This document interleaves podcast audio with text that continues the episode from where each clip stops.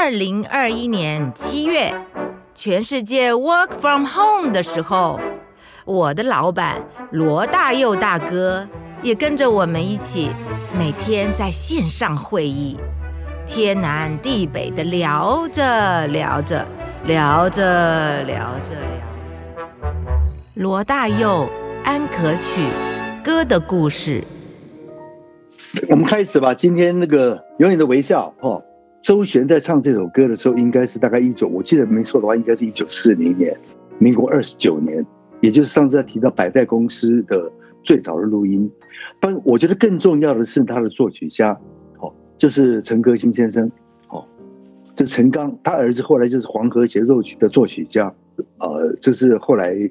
在大陆时期的的作曲家，严肃音乐的。那陈歌辛先生在一九四零年、三八三八年、三九年吧，写的这首歌就是献给陈刚先生的妈妈哦，他妈妈。那这个歌就是完全把爱情一见一见钟情那样一种感觉的写的写的淋漓尽致。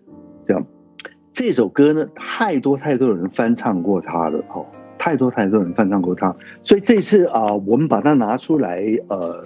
再录一次，也是希望，就是说可以把当初陈歌辛先生的这种大调的、开心的、带微笑的东西，把它散播出来。因为现在是疫情的时候，这样其实歌曲里面讲到有跟微笑有关系的歌曲，并不是那么多的。如果大家真的留意情歌的话，可以发现到，其实哀伤的情歌、分手的情歌，远比远比开心的哦一见钟情的微笑的这种歌曲来得多。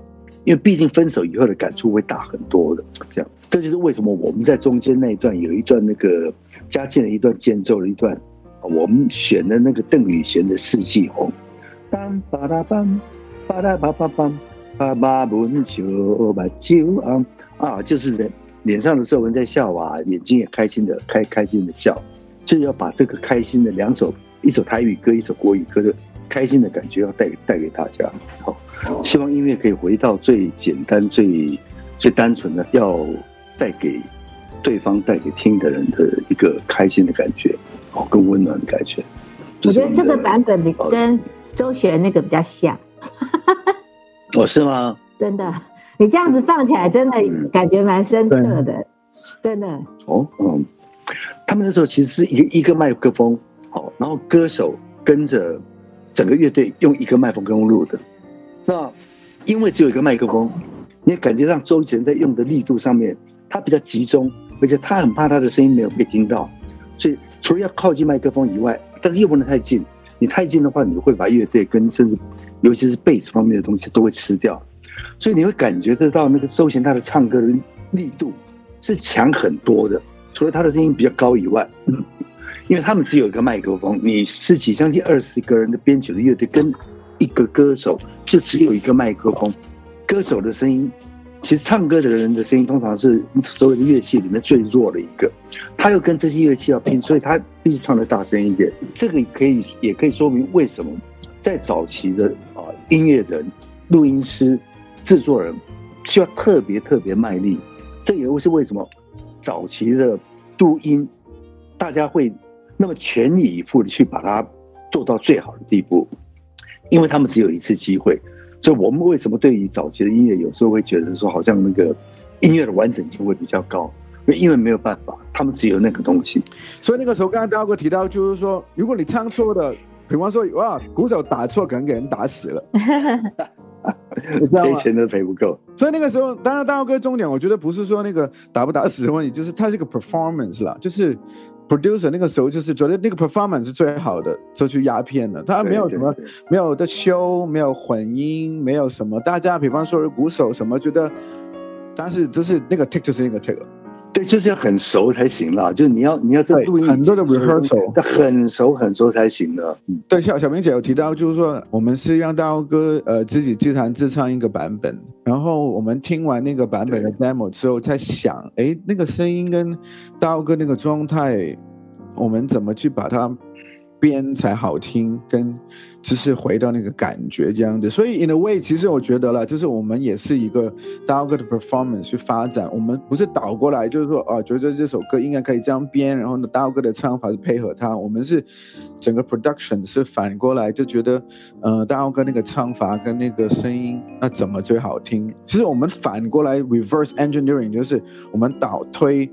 那那个 performance 的状态到底是？那大哥，我再问一下哦，这首歌啊，你第一次接触大概是什么时候？是是你第一次想到，就说你对这首歌兴趣，是你黑社会第一次用它做配乐，还是之前你就有做过使用，或是一些故事嘛？或者说你小时候听过，或者怎么样？这个歌其实我听到的时候已经蛮晚的。我小时候听的反而是呃天涯歌女，就国语歌曲早期的国语歌曲，反而是像天涯歌女啦，啊，像台语歌就是十八姑娘一朵花嘛，像这些歌曲，像像永远的微笑，我要等到大学以后我才听得到。我我是比较满满发，比较晚发现这首歌的。但那到时候大大学听到，只是说很多歌里面的一首嘛，并没有很特别。对对对对，但但是。因为我们人跟着时间走以后，慢慢慢慢有些歌就会慢慢忘掉、淘汰掉。那 try，这是为什么他们讲说音乐是一个一种完全抽象的一种一种艺术形态。对，因为我觉得很很少有一种艺术形态其实比音乐更简单的。哦，它以在以前是复杂的时代，嗯，比如说在华格纳的歌曲的时代，所有的艺术形态里面最复杂的一种，因为它结合了戏剧跟歌唱跟美学嘛。因为在在歌剧时代，那种布景啊、道具都是很重要的。你说什么都可以，可是我觉得就有一种一种比这个歌曲刚刚讲的那些因素更多的原因，使这个歌会会留下来。其实没有办法解释，哎，有有些经典的旋律你怎么留在？为什么你留起来？那是真的是没有办法解释，因为它可能连接到你很多印象啊，或者什么抽象的印象，各种每个人都不一样。所以这个这个这个真的蛮蛮好，它就是被留下来了。所以才需要 encore，是是是对歌曲啊。对，刚刚那个真太经典了。但是在这种非常时期，在一个疫情的时期，我希望能够把这首歌的那种音乐，要带给大众比较开心，让大家大家觉得能量提高了，可以更好的生活了生存这回事情，给再带给大家。好的，OK。那那我们就先这样啦，大哥。大家平安，好，好，拜拜。OK，好，拜拜，拜拜，拜拜，拜拜。